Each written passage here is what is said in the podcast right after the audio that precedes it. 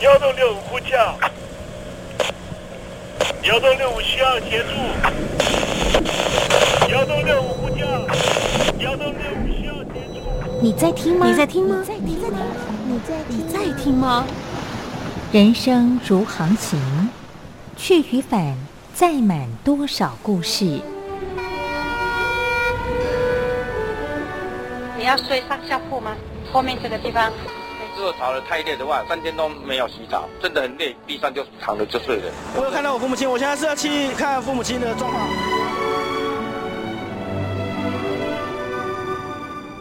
聆听故事湾，让每个故事找到属于自己的码头。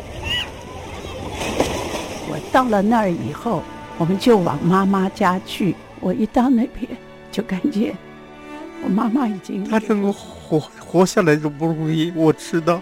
他没他没跟我讲，我也不敢问，好好苦。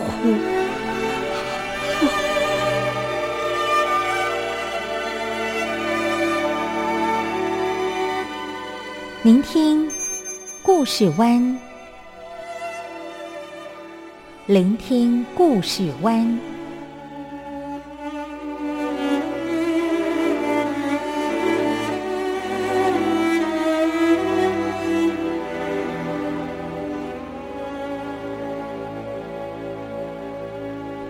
故事总有一个停泊的港湾。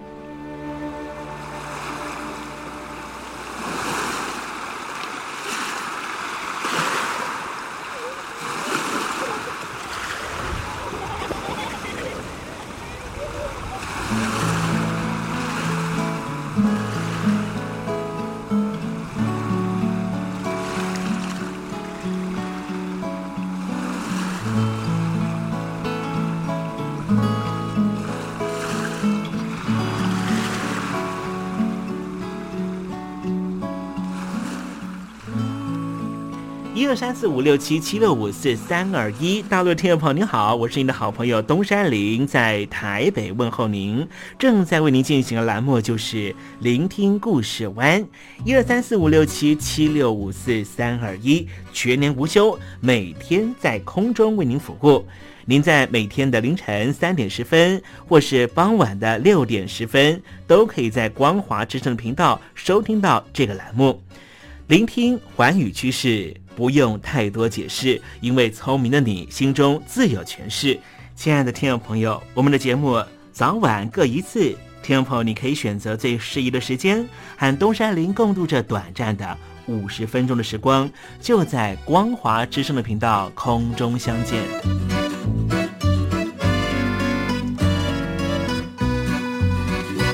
听众朋友，收听、聆听故事湾东山林的节目，到底能够听到什么样的内容呢？尤其啊，我们环宇全世界，焦点放到神州大陆啊，光是整个中国大陆呢，就有将近九千家不同的大大小小的电台了。我们的节目到底有什么不一样的地方呢？嗯，让东山林自吹自擂一下吧啊。宫中频道何其多，赵钱孙李挺能说。热点平地上直播，仔细听来差不多。直播室外领导多，你说他能怎么说？开场才说查黑窝，碰上土狼不敢摸。主播低头翻翻稿，导播左右反复搓，想到孩子泪婆娑。好了好了，都别说，且听东山林怎么说。东山林不是红太狼，也不是那喜羊羊，亲亲海上一叶舟，才能自在自在说。客官呐、你拉把椅子随便坐，袒胸露背床上卧，怎么自在怎么做，就当这是自己家，自己家。睁大眼睛，show time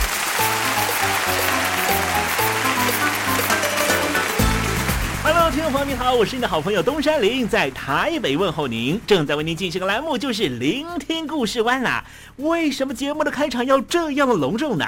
因为在凌晨三点钟的时候才进行我们的节目啊。听众朋友可能正在打瞌睡之中，或是呢在睡梦之中，所以呢要赶快把听众朋友呢让那瞌睡虫踢到九霄云外啦。听众朋友，今天的节目非常的精彩，千万不要错过喽。那么精彩的内容到底包含了什么呢？赶快让东山林为您报告。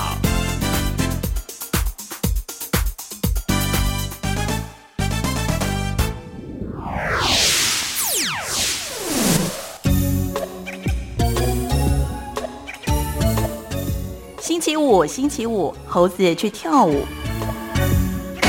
很多国家呢都有暗黑历史啊，不太希望让外人知道。但是呢，凡走过必留痕迹啊。我们呢很喜欢去瑞士哈，因为瑞士呢是一个呃精密工业的大国。我们会去瑞士呢买这个非常呃精致的手表，即便是现在呢有很多这些贴牌的表呢，它的机芯啊都还是呢瑞士呢所这个呃生产的。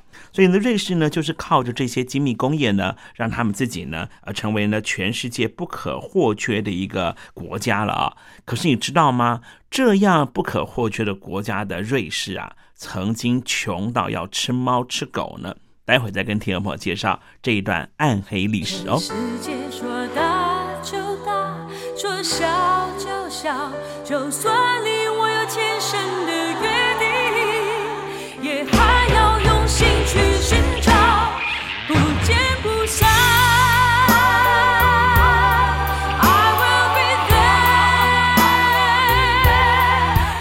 好男人不好找。好声音更难得，海峡两岸的朋友，好久不见，我是柯一敏 Mindy，无论你在哪里，正在做什么，我都愿意为你加油。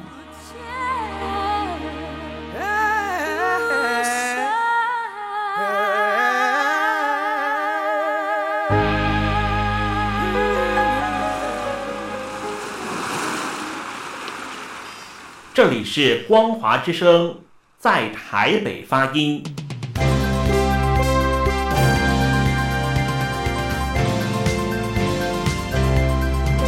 现在，请习近平同志讲话。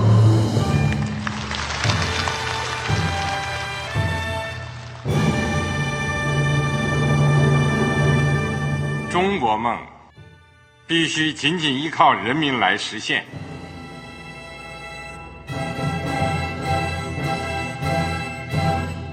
好国民得关心家事、国事、天下事。呃，谢谢发言人。我们注意到，现在那个外面有很多关于前中央政治局委员周永康的一些消息和报道。我不知道发言人对这个事情有没有什么可以呃透露、可以披露的。国家对于公事啊，不是什么东西都要公示的。我只能回答成这样了，你懂的。那么作为天津市来说，每年要偿还的这个公路建设的贷款量有多大？哎，这个。郝国民得回避时政敏感议题，因为他这个这个事儿我就不好再说太细。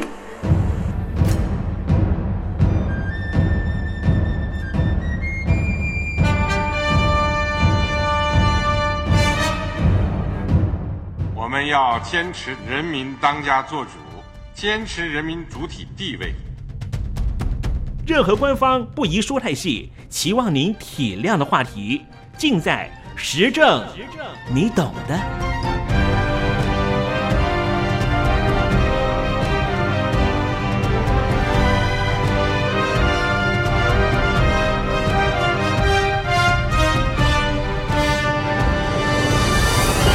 我只能回答这样了，你懂的。那些官方无法为您说太细的事情，就让东山林为您详细的说明白。天婆早上好，晚上好，正在为您进行的栏目就是聆听故事湾。此刻为您进行的环节就是时政，你懂的，一同关心焦点话题。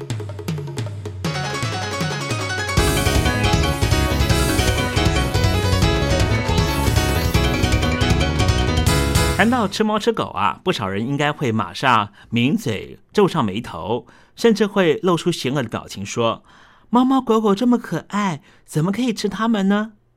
不然，有些人可能会在心里头那块黑板上面把吃猫、吃狗和中国、越南、南韩画上等号，总觉得那是专属的野蛮国家、丧尽天良的行为。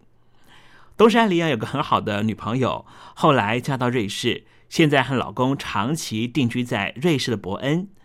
我还记得第一次啊听到她说瑞士人吃猫吃狗的时候，我的反应。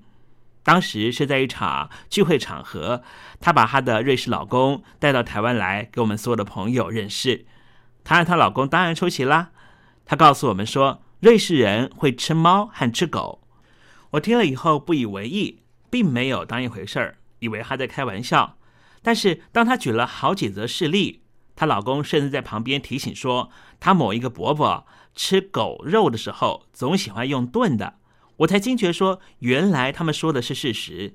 后来，她老公很严肃的跟我们讲了瑞士的历史。他说，瑞士啊，曾经是一个非常贫困的国家，因为土地贫瘠、列强环伺，工业化也比较晚，在长达六百多年的历史里面，瑞士人是穷到快吃土，得长期输入壮丁到国外当佣兵赚取外汇。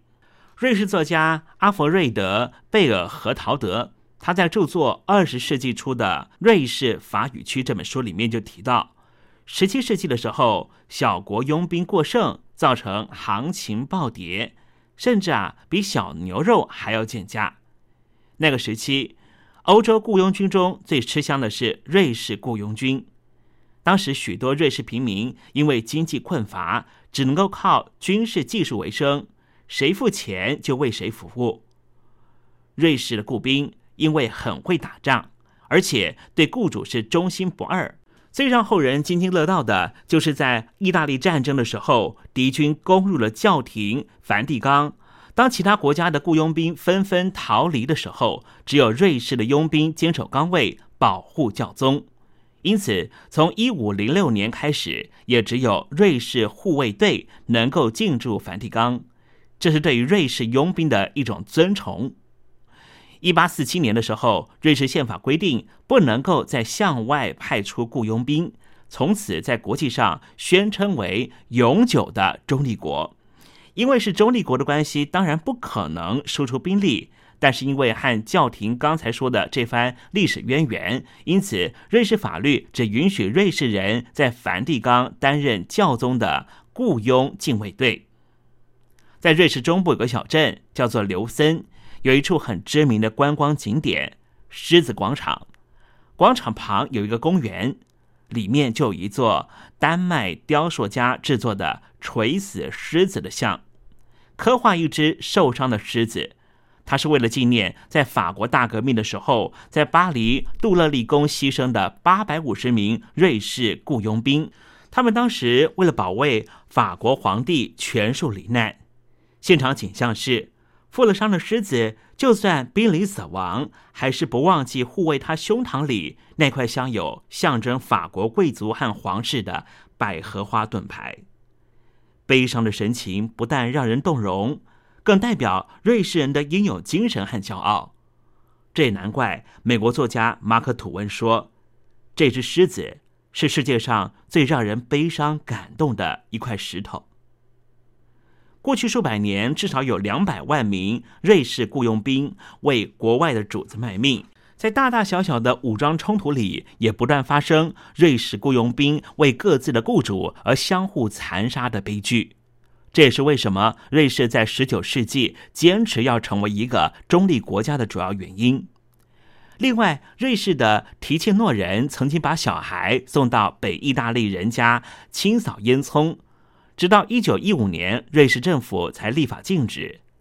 除此之外，历史上还有数不清像是小说《海蒂故事》里面姨妈出国帮佣的例子，以及被送到农家或工厂工作的契约儿童。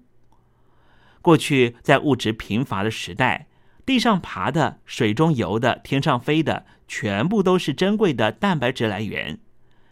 吃猫吃狗。也就因而成为瑞士乡村的传统。虽然二十世纪下半叶小国翻转命运，开始致富，但现在依旧存在有零星吃狗吃猫的案例。二十世纪的上半叶，狗肉在瑞士偏远地方仍旧被视为珍品。在今天，在圣加伦、莱茵河谷和阿彭策尔地区以及中瑞士地区，还是有很少人保存着吃狗肉的传统。吃猫的人也大有人在。他们大多把狗肉制成风干的熏肉片，把猫肉做成炖肉锅。在瑞士的德语区啊，猫咪有个别名叫做“屋顶兔”，意思就是猫就像在屋顶上面。活蹦乱跳的兔子，这名称其实源自于吃猫的习俗。因为听说砍了脚又剥了皮的猫看起来跟兔子没什么两样。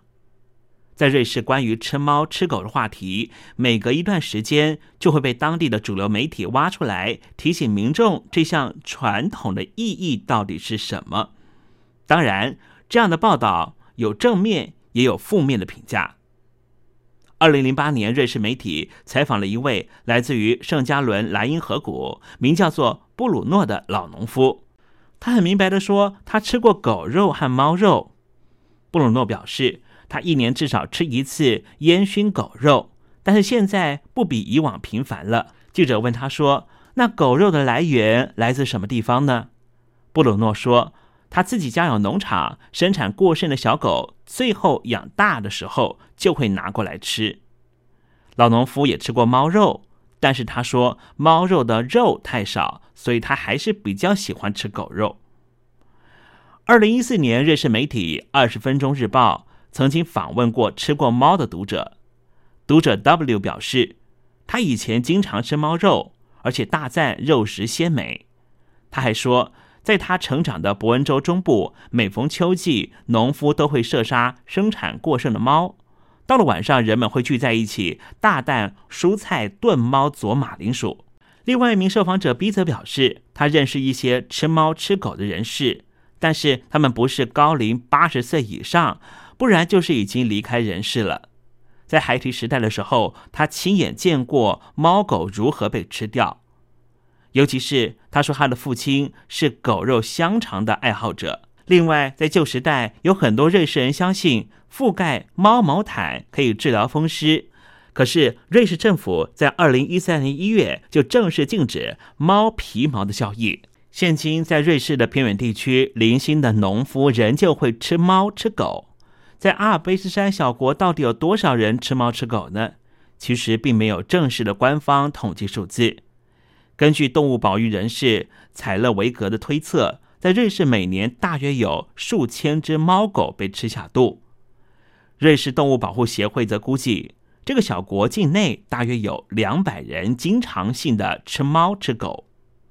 然而，现代瑞士对猫狗其实是非常友善的国家，严格实行动物保护法。全国圈养有大约四十万只的宠物狗和一百五十万只的家猫，绝大多数都是爱护猫狗的瑞士人，当然不会吃它们。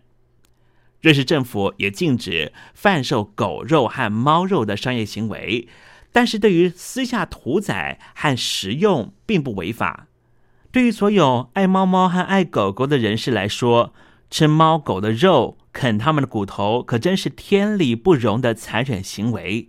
所以，瑞士境内的动物保护团体有好几次都举行公开的请愿活动，甚至游行，请求国会立法禁止吃猫吃狗。不过，联邦院和国民院认为，吃不吃圈养动物这件事全凭个人的道德感，立法控制人民的饮食习惯，并不是政府分内该做的事。因此，目前瑞士仍旧是世界上少数吃猫吃狗不违法的国家之一。很有意思的是，当二零一七年四月台湾立法完全禁止吃猫和吃狗的时候，瑞士媒体做了非常大篇幅的报道，很多瑞士民众给予完全正面的评价。换句话说，瑞士人大部分的人也相信。不要吃猫狗是比较符合人类人性的行为。吃猫吃狗的议题当然也带来了不一样的反思。二零一六年的时候，瑞士网络流传一支惊吓指数破表的影片，在全英文的短片里面，一名自称为瑞士人的厨师表示，出自于对于烹饪和老奶奶食谱的热爱，他开设欧洲第一家专门提供狗肉和猫肉的餐厅，叫做瑞士餐桌。在镜头里，他把一只看起来应该是猫的剥皮生物倒挂在厨房里，接着切下好几块肉。不过后来证实，这是一场骗局。影片的制作人表示，他这么做只是为了向世人传达重要讯息。什么讯息呢？他说：“为什么人们可以吃猪、吃羊、吃鸡、吃牛，却不可以吃猫和吃狗呢？”这支影片想要传达的意念，就和先前美国社会心理学家梅勒尼·乔伊曾经提出的“以差别待遇对待不同动物的肉食主义”。这支影片确实狠狠打脸所有吃肉的普罗大众。今天东山林跟听众朋友分享说，瑞士人吃猫吃狗并不是玩笑话，这是千真万确的事情。不过，现今也只有极少数偏远地区的老农夫会私下屠宰和吃猫和吃狗。有些瑞士人认为这是文化耻辱，有些人认为说肉就是肉，吃什么是个人自由。反应。在瑞士社会仍旧是十分两极。无论如何，随着时代的推移，未来这项传统很有可能在时间的洪流中淡化消失，成为一则令人听得啧啧称奇的乡野传说。毕竟在这个时代，毕竟在这个时代，能够获取蛋白质的来源已经非常多元了。你说是不是呢？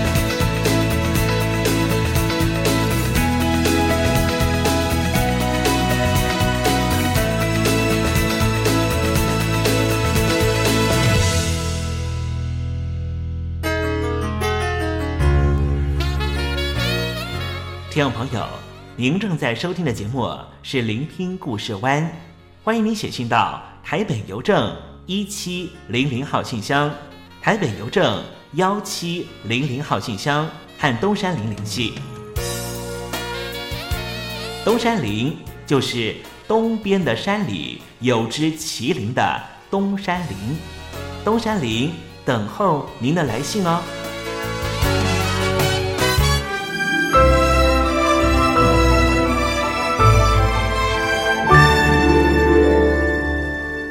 我在疫情下的生活。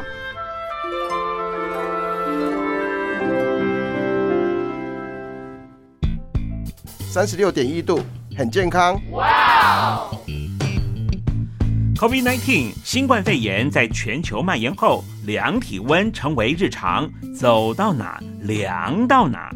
还有啊，戴口罩也是生活必备，没戴口罩寸步难行。哦。非常时期，能不要出门就不要出门，在家办公最安全。三餐买外送，购物到线上，尽量避免跟人接触。非得出门也要与人保持距离，小心再小心。回家后一定要勤洗手。啊，反正心里怎么说呢，也有点紧张。病情现在这么严重，心里总有点恐慌的。回去以后赶快就就是。洗仔细的点啊，哎，洗彻底的点儿。而现在没有健康码核酸检测，在大陆哪儿都去不了。出国旅游更是想都别想。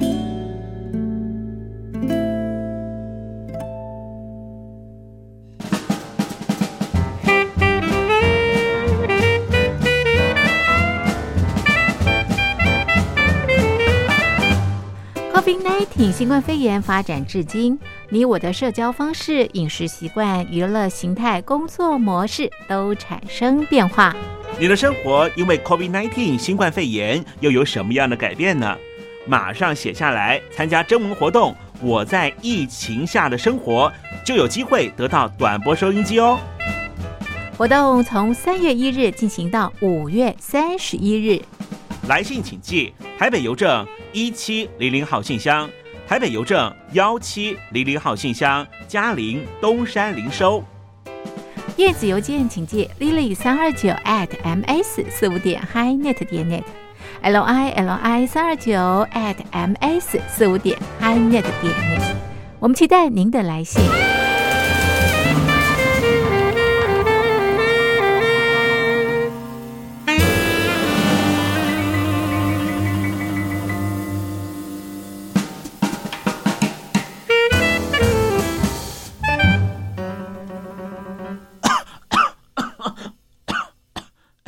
哎，别害怕，我我没有染病啊，我只是喉咙痒痒的。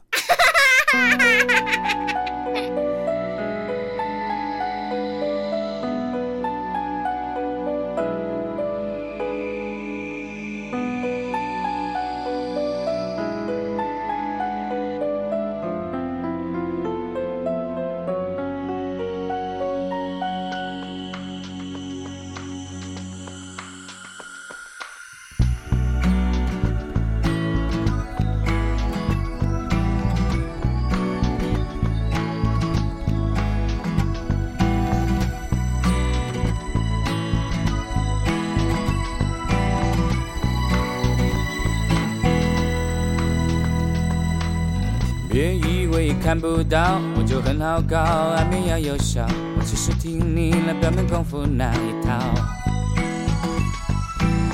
这世界是黑的还是彩色的，怎会不知道？只是看做人还是做事卡重要。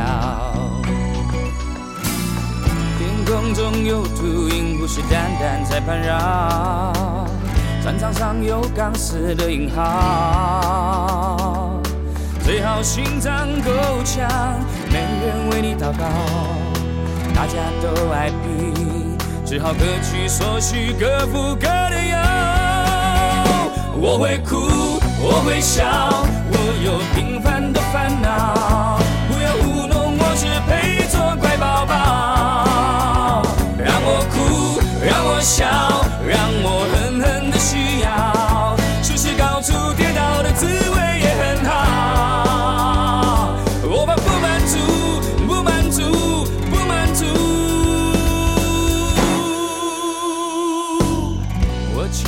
看不到有些人的脸，听说让人感冒，打不过就赶紧换个跑道。这世界是黑的还是彩色的，还真不知道。我慢慢适应记忆的残缺。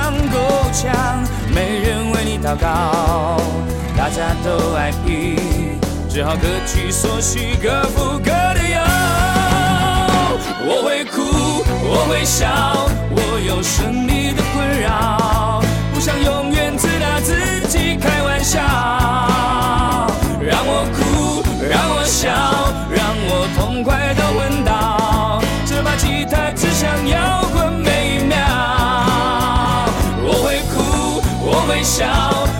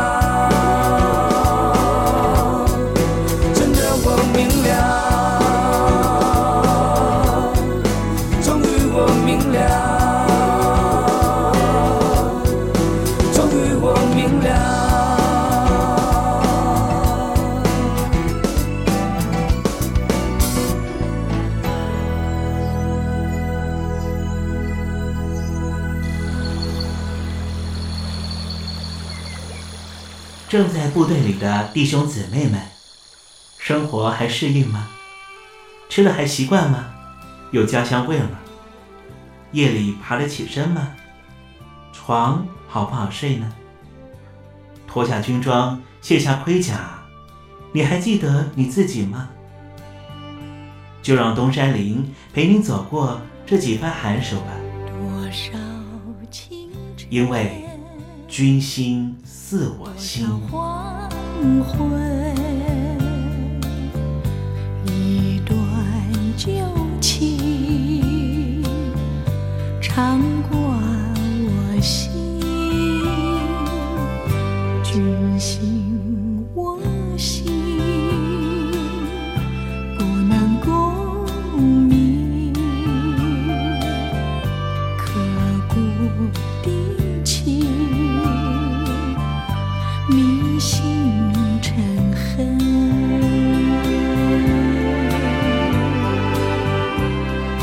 君心似我心。珍·奥古斯丁啊，有一本非常著名的小说，叫做《理性与感性》。过去在节目里面，东山里也曾经跟听众朋友介绍，在书里面啊，的姐姐叫做艾莲娜，性情非常稳重，合乎礼节，象征的就是理性。妹妹叫做玛丽安啊，她的性格热情又冲动，代表的是感性。但实际上，东山里跟听众朋友报告，我们在生活里面并不会遇见纯然理性或是百分之百感性的人，而理性的人也不等于冷血，感性的人也不等于富有情感。把理性和感性放在同等的水平下，区分为两种不同性格，这是似是而非的谬论，因为感性和理性应该是一脉相承的生命逻辑，缺一不可的绝佳拍档。每个生命都将会在这两者协调之下找到自己。台湾以前有一位非常知名的两性专家，也是知名的作家，叫做曹幼芳。曹幼芳是东山林在世新的学姐。曹幼芳在生前的时候，东山林曾经和学姐做了一段很长的访问。学姐她很年轻的时候就写了小说。被认为是一九七零年代在台湾出生的张爱玲，这样你就可以知道她的小说大概是什么样的风格。不过，听众朋友，如果你只是用她的作品来认识曹幼芳的话，那你就大错特错了。因为曹幼芳后来经营了一家非常成功的出版社，叫做元神出版社。因为事业成功，我们把它称为叫做女企业家。是不是他应该是个非常理性的人呢？好了，我们就请曹幼芳，我的学姐，告诉大家理性和感性到底是怎么一回事儿。各位朋友，我是曹幼芳，今天来跟大家谈一谈理性跟感性的这个关系啊。在我们一般人的印象里面啊，这个理性和感性好像是很对立的两种特质。好像两者很难说兼而有之啊，其实啊并不是这个样子啊。那么理性跟感性啊，并不是说啊是在两个极端，而应该是在理性里面应该兼具感性。那么在感性里面呢，要有理性啊，这两个应该把它合二为一。当然啊，有人会跟我说，在这个世界上也有人非常的理性啊，那么也有的人非常的感性。那我认为啊，极端感性跟极端理性的人呢，他们都是不怎么成熟啊，不够成熟。那这样的人呢，极端感性跟极端理性的话，为人处事啊，一定是不够圆融的。所以我们可以这样说啊。就像人啊，这个大家都晓得，在我们大脑里面有这个左半球跟这个右半球，它就是管理性跟感性的责任。那你想一个脑子嘛，虽然有左右半球，可是呢，你得让它总体一起发挥这个功能，才是一个好的这个脑袋啊，一个好的脑子。所以你不可能说啊，我只用左半球或者只用右半球，不可能的。同时呢，这感性跟理性呢，跟一个人的性别也没有关系。那么通常人家会说：“哎呦，男孩子都是比较理性的，女孩子呢就比较感性。”其实啊，也不是这么一回事。我们每一个人啊，不管你是男的还是女的，其实啊，我们都有两性的特质。比方说，我自己是一个女人嘛，可是我觉得我也蛮理性的啊，我也很很有这个男孩子的这种作风。所以呢，最理想的一个情况啊，就是作为人来说，你不仅大脑要左右半球球啊都要发挥功能，那么你作为人呢，你也要把两性的特质都把它发挥出来。所以最完美的情况啊，是感性跟理性要合作无间，这样才行。所以有人说，一个伟大的头脑啊，它一定是理性。啊，跟感性啊兼而有之啊，要兼备啊。如果说你偏重啊理性，过分偏重感性啊，都不是一个伟大的这个头脑。所以我们要勉励自己啊，让我们理性感性啊能够均衡的发展。那么这样呢啊，我们才是一个成熟的人，可爱的人啊，人缘一定很好，处事啊也会很顺利的。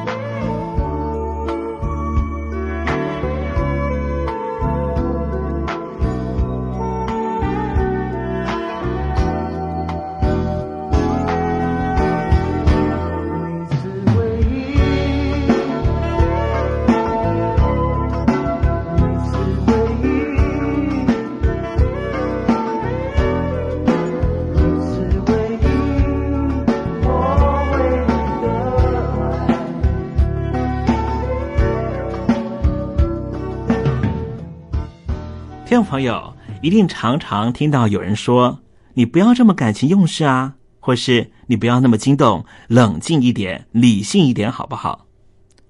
东山里有朋友就曾经跟我这样说过，说他的另一半情感太丰富，不够理性。像在华人世界讨论社会议题的时候，碰到比较激烈的抗争行动的批评，往往就是暗示示威者、抗争者不够客观理性。我们似乎认定了，当一个人很激动的时候，情感很丰沛的时候，就是不够理性。往往觉得他们在这种情绪之下所做的任何事情都是不理性的决定。但是，这句话有根据、有道理吗？其实这是看似寻常的想法，但是当我们仔细想想，却能够发现不一定合理。我们要做的是仔细研究清楚理性指的是什么，弄清楚它又是否一定和我们的情感相冲突呢？一个理性的人，用中文的讲法，不外乎就是一个讲道理的人。讲道理的人不会执意认为某一种说法一定对或是一定错。反之，我们衡量所有支持和反对的理据，以决定他应不应该相信这个说法。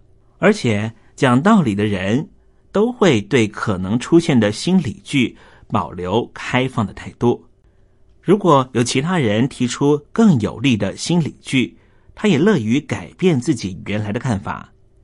他会改变看法，因为他绝对服用于理性。当有新的理据出来的时候，使得另一个说法更合理的时候，无论他有多么不喜欢这个看法，他也会选择相信和接受。所以说，一个人是理性的，不外乎说他会衡量所有已经知道的理据。并且按照理据的强弱决定他要相信的东西。按照这个说法，一个理性的人就不可以感性吗？而理性和情感又有什么关系呢？我们中文有一个词叫做“义愤填膺”，意思就是愤怒。这种愤怒的特点在于，它是因为正义而所延伸出来的愤怒。所谓的义，就是正确的事情。我们常常看到一些不公不义的事情，自然感到愤怒，这是义愤。因此，这种怒不单不是使我们不理性，反而它正是我们因为理性讲道理，但是看到不合理、不公平的事情，才会因此变得非常生气。所以，我们怎么能够说这些因为不合义理而愤怒的人是不理性的人呢？但是，我们要小心的是。我们不要被情感给蒙蔽，以致无视新的理据。我们必须要警惕自己，自己看到的不一定是对的。没有人能够确知自己掌握绝对的真理。无论我们心里多伤心、多愤怒，我们也要常常保持怀疑和开放的态度，听听其他人，尤其是立场和你不同的人，他们怎么讲，看看他们的理据。这不代表你要随波逐流，只代表你即使在满有情绪的情况之下，也不会盲目的被情感牵着走。用一句我很尊敬的老师的说法来说，我们要记住，理性的反面不是情感，而是不理性。因此，听众朋友，我认为啊，我们即使要做个有理性的人，但却不代表我们是不带情感，一面是情。一面是理，这才是我们人生的最高境界。你说是不是呢？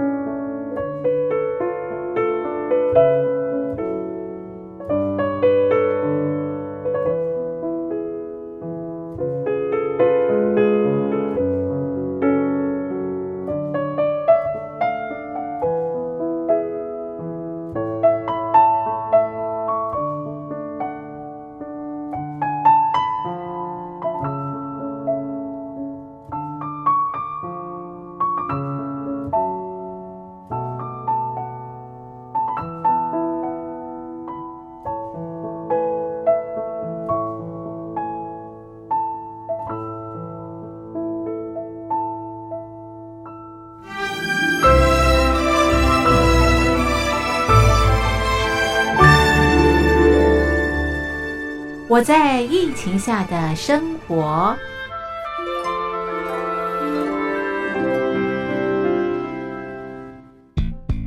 三十六点一度，很健康。哇！COVID-19 新冠肺炎在全球蔓延后，量体温成为日常，走到哪量到哪。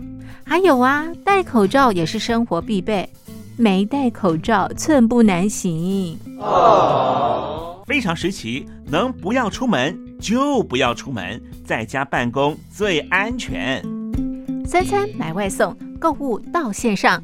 尽量避免跟人接触，非得出门也要与人保持距离，小心再小心。回家后一定要勤洗手。啊，反正心里怎么说呢，也有点紧张。病情现在这么严重，心里总有点恐慌的。回去以后赶快就就是洗仔细的点儿，哎，洗彻底的点儿。而现在没有健康码核酸检测，在大陆哪儿都去不了。出国旅游更是想都别想。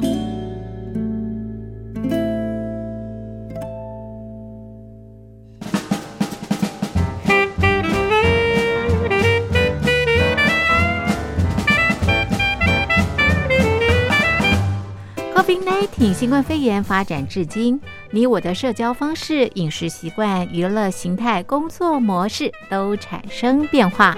你的生活因为 COVID-19 新冠肺炎又有什么样的改变呢？马上写下来，参加征文活动。我在疫情下的生活，就有机会得到短波收音机哦。活动从三月一日进行到五月三十一日。来信请寄台北邮政一七零零号信箱，台北邮政幺七零零号信箱，嘉陵东山零收。电子邮件请寄 lily 三二九 at ms 四五点 hi.net 点 net，l i l i 三二九 at ms 四五点 hi.net 点 net，我们期待您的来信。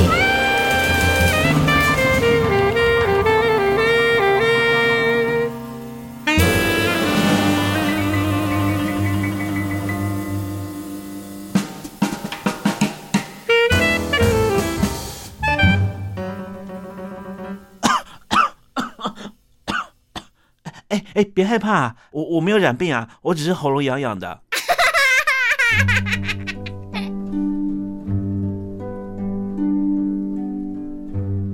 桃花潭水三千尺，不及汪伦送我情。听众朋友，大诗人李白告老还乡，云游四海，从繁华的长安城到安徽乡间的桃花潭。这首送给相见恨晚的朋友汪伦的诗，用词非常淳朴，但是情意深厚。东山林也狗尾续貂一下：台北城杜鹃盛开，不及听友一封短讯。写信给我吧，台北邮政幺七零零号信箱，台北邮政一七零零号信箱。我是东山林。东边的山里有只麒麟的东山林，祝您一切安好，明天再会。